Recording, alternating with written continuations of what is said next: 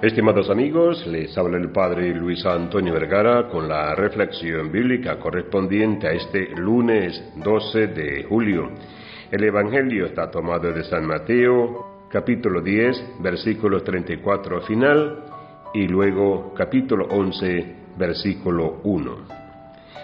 Este Evangelio que la Iglesia nos propone en el día de hoy es un pasaje en donde hay expresiones de Jesús que suenan fuertes, incluso que aparecen como desconcertantes y que necesitan una interpretación que no pretende rebajar, diluir, licuar el texto del Evangelio, sino que nos puede ayudar a comprenderlo adecuadamente. Una de las cosas que tenemos que tener en cuenta es el modo de hablar propio de una cultura fundamentalmente oral. En tiempo de Jesús, pocos eran los libros y sobre todo pocos eran los que sabían leer y escribir. Entonces los maestros tenían que esforzarse para hablar y enseñar de un modo que por sus expresiones, por sus palabras, captara la atención y grabara en la memoria lo que se quería proponer. De allí que algunas expresiones fuertes tienen ese objetivo de reclamar la atención y de facilitar el recuerdo, la memoria de la propuesta, de la enseñanza. Lo que Jesús quiere proponer es el lugar singular que Él tiene. Él no solamente es un maestro, un profeta, sino que es el ungido de Dios, el enviado, el Mesías, y más aún es el Hijo de Dios. Y a ese lugar, a esa misión, corresponde una adhesión total, incondicional, y esto es lo que el Señor reclama.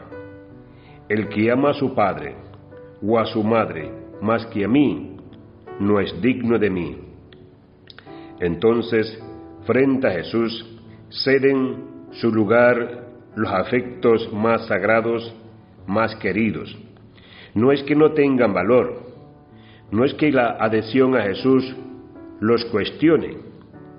Al contrario, Jesús los dignifica y pone de relieve el mandamiento de honrar padre y madre y de cultivar en definitiva los vínculos familiares la adhesión a Jesús los ordena y los jerarquiza, es decir, primero el Señor. Aquí, me parece, surge la invitación a hacer esta elección que nos hace libres y que planifica nuestra libertad, y que sepamos dispensar la honra de vida a quien representa a Jesús que es también lo que Jesús pide en este Evangelio a sus enviados. Y cuando decimos a quienes representa Jesús, no solo es el Papa, no solo los obispos, no solamente los sacerdotes y consagrados, sino también los papás para sus hijos, los hijos para sus papás, los hermanos entre sí, los amigos, los conciudadanos, los más pequeños.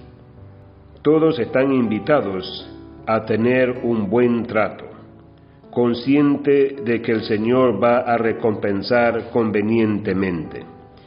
El que dice cualquiera que debe beber, aunque sea un vaso de agua fresca, a uno de estos mis pequeños, por ser discípulo mío, no quedará sin recompensa.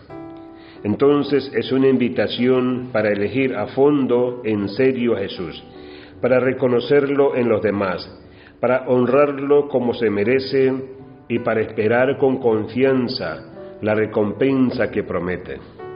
Que Dios les bendiga a todos.